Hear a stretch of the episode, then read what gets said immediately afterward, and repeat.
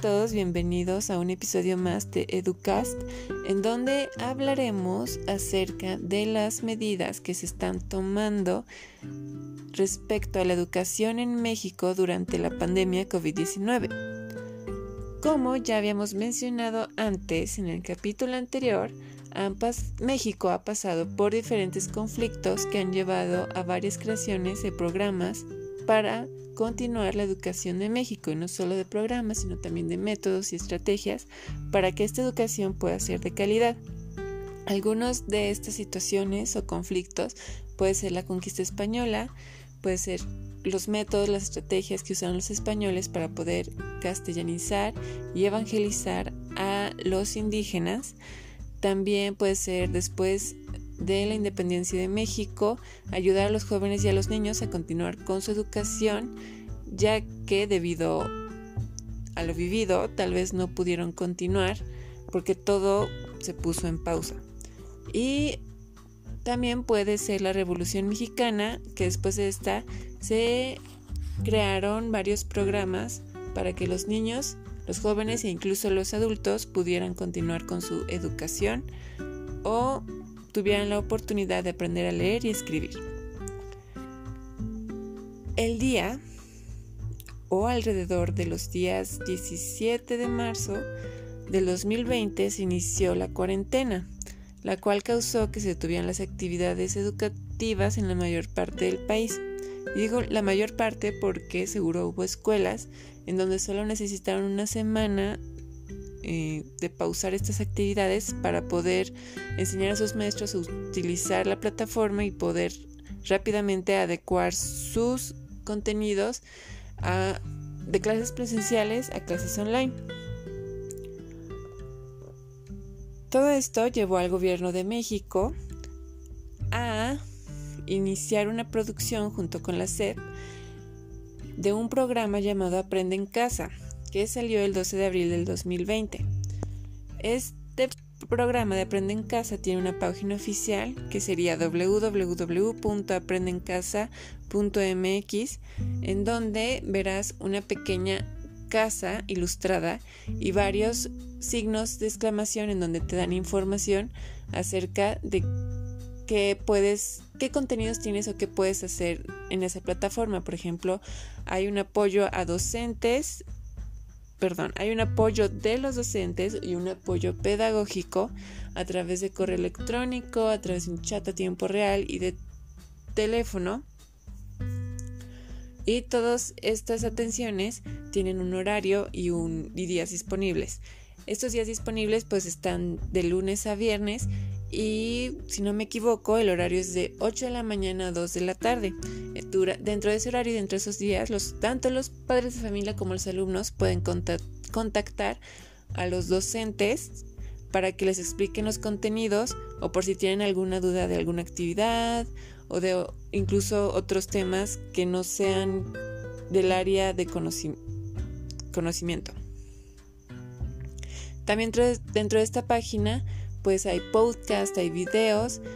que los niños pueden escuchar y ver para poder continuar con sus estudios. Ahora, dentro de esta página de Aprende en Casa, hay otra página que se llama www.aprendencasa.cep.gov.mx, donde puedes acceder a los horarios de clase y a las actividades que los niños y los jóvenes tienen que realizar dependiendo del grado o el nivel educativo al que pertenecen. Y también dentro de esta plataforma se pueden consultar los libros de la SEP y los contenidos que se ven o que hay dentro de tu estado. Por ejemplo, si yo estoy en Aguascalientes, hay un pequeño mapa, le doy clic a donde está Aguascalientes y me envía directamente a la IEA. Y ahí puedes ver todos los programas, contenidos que se están dando debido al COVID-19. Ahora, Aprende en Casa no solamente se enfoca en los principales campos del conocimiento, no, sino que también promueve el desarrollo personal y social y este desarrollo personal y social se promueve a través de la apreciación artística, la activación física y la salud emocional. Estos tres, estos tres aspectos los puedes ver reflejados en las materias que se ven en los horarios. Por ejemplo, puedes ver literalmente salud o deportes o artes. E incluso puedes ver materias relacionadas con la inteligencia emocional. Ahora, la jornada escolar se divide en tres. Es decir, hay tres opciones de, ver el, de poder ver el contenido. Hay tres horarios. Y estos tres horarios, tomando de referencia primero y segundo de primaria, o tomando como ejemplo primero y segundo de primaria, pues son, la opción 1 es de 9 de la mañana a 11 y media de la mañana, la opción 2 es de 12 de la tarde a 3 y media de la tarde. Y la opción 3 es de 6 y media de la tarde a 9 de la noche. Y todos estos programas, estos contenidos, se pueden, se pueden ver a través de canales como Televisa, Canal 11, ON y TV Azteca, pero si no me equivoco, también se pueden encontrar en YouTube e incluso puedes ver en vivos los contenidos en Facebook. Ahora, mientras que preescolar y primaria tienen tres opciones de horario,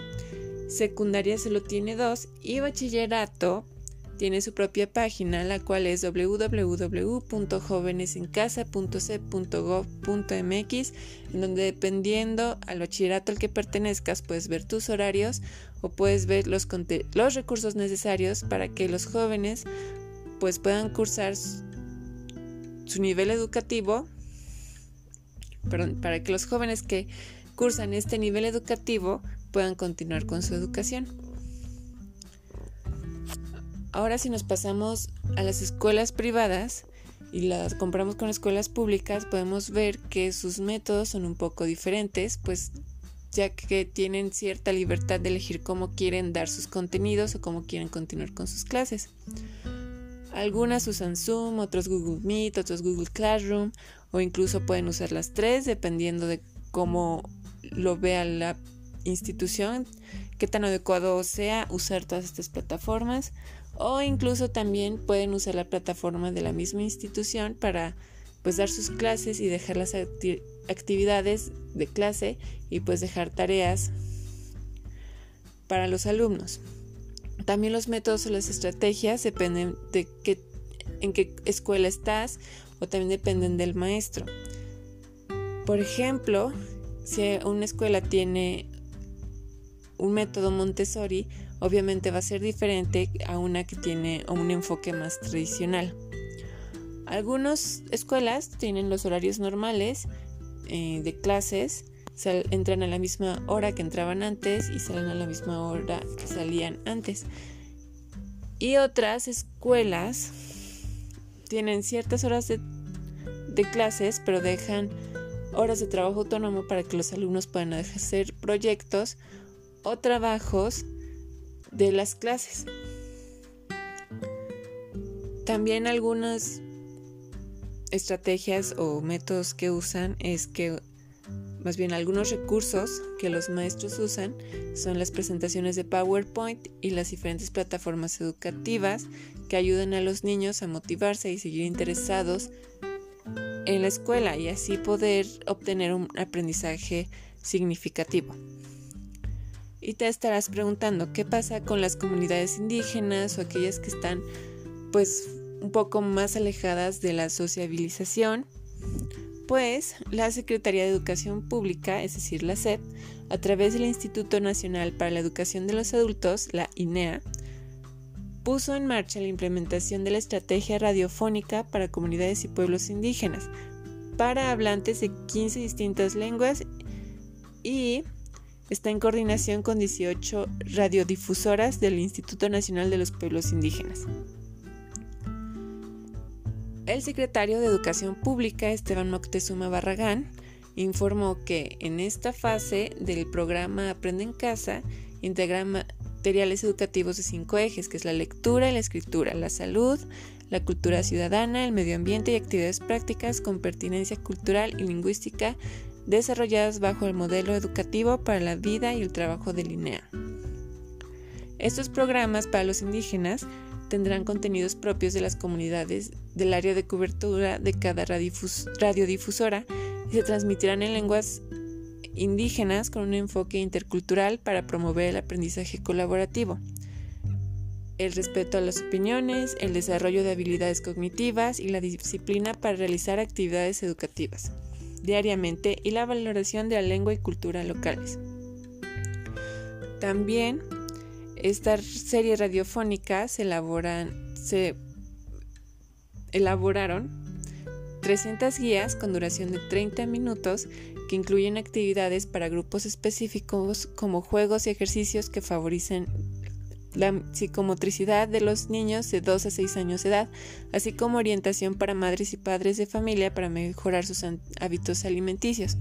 Es decir, aquí el gobierno no solo se está preocupando para dar, como habíamos dicho anteriormente, el contenido o las áreas de conocimiento, sino también se preocupa por la salud física y emocional de los niños, al igual que le da cierta orientación a los padres y las madres de familia para que ellos puedan mejorar sus ámbitos alimenticios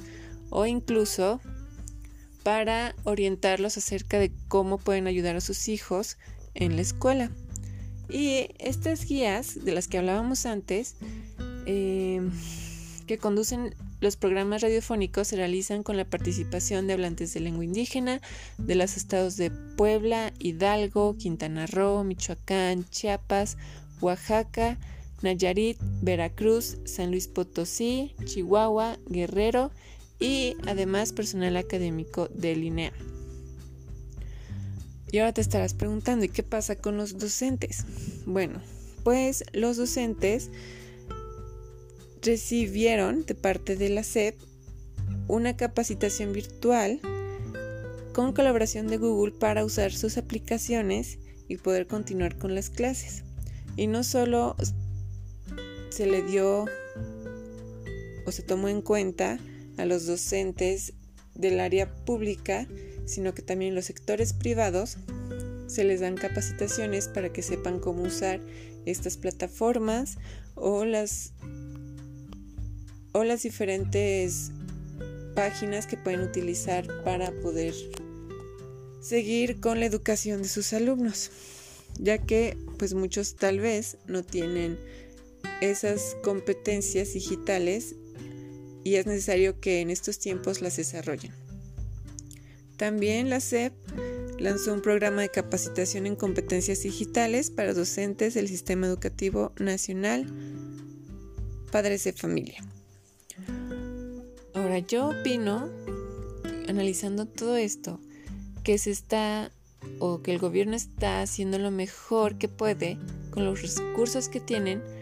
para poder continuar con la educación en México, pero hay muchas cosas que mejorar dentro del sistema educativo mexicano para que estas medidas, estos programas, estos métodos, estrategias se puedan llevar a cabo de la mejor manera y que la educación de los niños alrededor de todo el país no se vea afectada o tan afectada por esta situación, ya que pues como habíamos mencionado anteriormente o en el capítulo anterior, no todos tienen las mismas oportunidades. En el capítulo anterior pudimos ver eh, de manera más cuantitativa que no todos los alumnos tienen las posibilidades o los recursos para continuar sus clases en línea o incluso para continuar sus clases por medio por medio de la televisión o por medio de un programa ya que el contexto social y familiar de cada uno es diferente, tanto de los niños como de los docentes. No todos los niños van a poder continuar con una educación en línea porque tal vez no tienen internet o el internet no es muy bueno o no tienen computadoras o tal vez no tienen televisión o no tienen radio o tal vez la situación los lleva a tener que ir a trabajar para poder ayudar a su familia y eso tal vez se vea un poco más en los jóvenes que en los niños. O incluso los padres de familia se les hará difícil ayudar a sus niños en clases y esto ya incluyendo a personas que son del sector privado y del sector público. Tal vez no los van a poder ayudar porque tienen que ellos trabajar y no van a poder estar al tanto de lo que está haciendo su hijo, si su hijo está aprendiendo, si su hijo está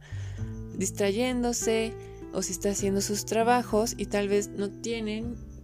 los suficientes recursos económicos para contratar a alguien externo que los pueda ayudar con sus hijos, considero que hay muchas cosas que hacer y que trabajar para que los niños puedan recibir una mejor educación y que después de esta situación, cuando pase esta situación, puedan regresar a clases tal vez no con normalidad, porque todo va a ser diferente, pero que puedan ponerse al corriente o que haya algún programa o algún plan o se lleven a cabo estrategias y métodos para que aquellos que se quedaron con lagunas cognitivas o realmente no aprendieron puedan ponerse al corriente y poder seguir con su educación. ¿Qué es lo más probable que pase? Que muchos niños y jóvenes vayan a quedar con lagunas cognitivas o simplemente vayan a perder la motivación para ir a la escuela, que esperamos que eso no pase. Bueno, esto sería todo por hoy. Muchas gracias por escucharme y los espero para el próximo episodio. Adiós.